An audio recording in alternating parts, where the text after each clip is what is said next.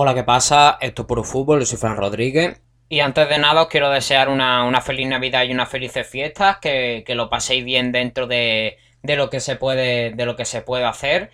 Y ya sí vamos, vamos a empezar con lo que, con que hoy tenemos como, tema, que son las pequeñas crónicas estas que ya estrenamos el formato el, otro día con, la jornada de, del fin de semana, donde hice tanto, tanto pequeñas crónicas de la Liga, de la Premier, de la Bundesliga y de la Serie A.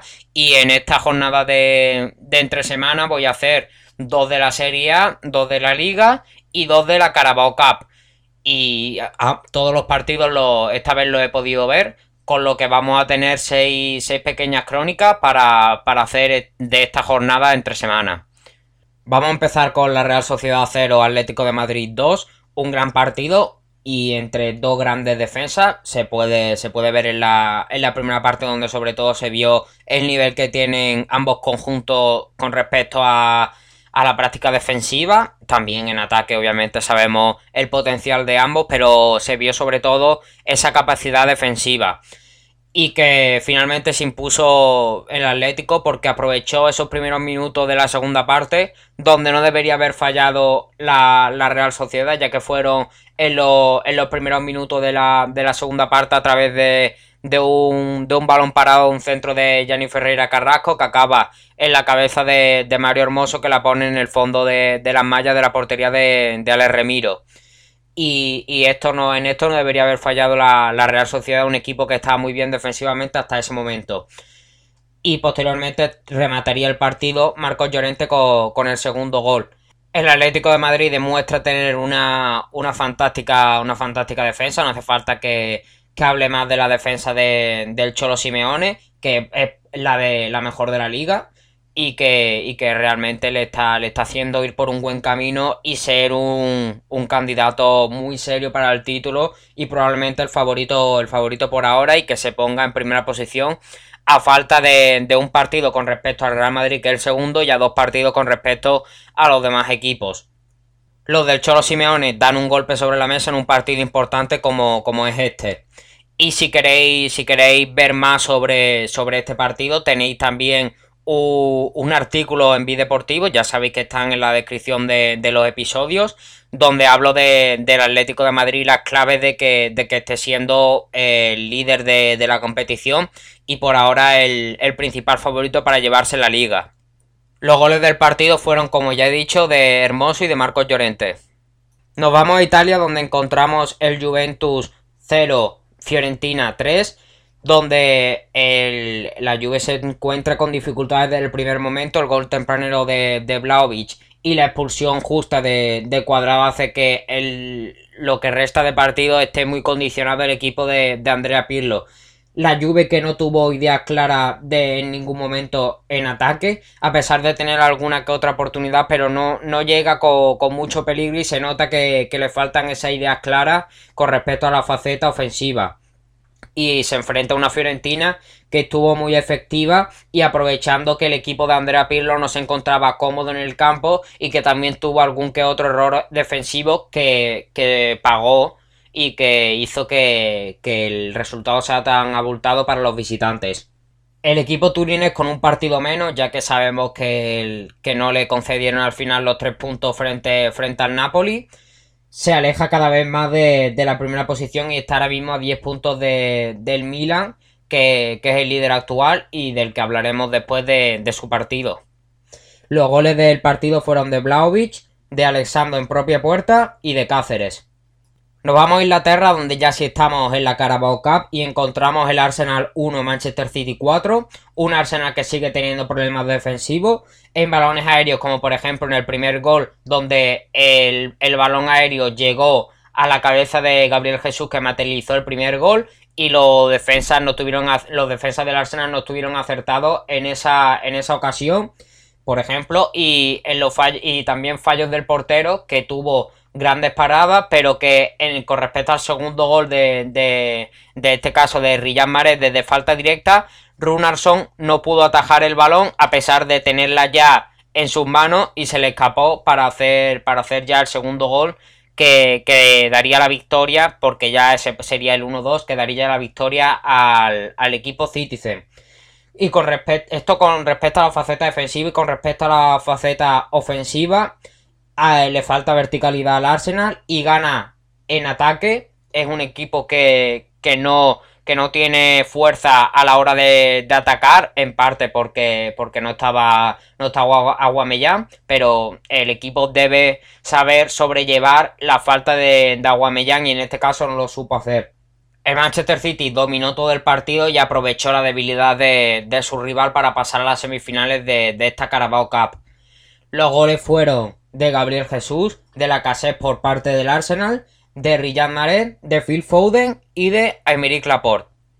Volvemos a España donde, donde vamos a ver el, Real Madrid 2, Granada 0.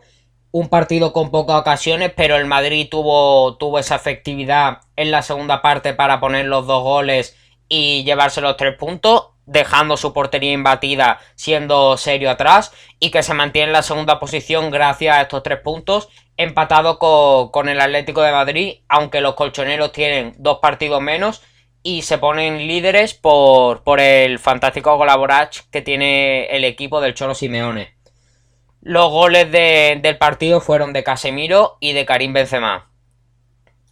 Volvemos a Italia donde encontramos el Milan 3, Lazio 2, un partido muy igualado donde el Milan se pone 2 a 0 muy pronto. El, equipo de Stefano Pioli aprovecha, aprovecha el principio del partido para poner ya un 2 a 0 tempranero. Pero tras el 2 a 1 de Luis Alberto, la Lazio se crece y pone, y pone un partido muy bonito y físico para la, segunda parte.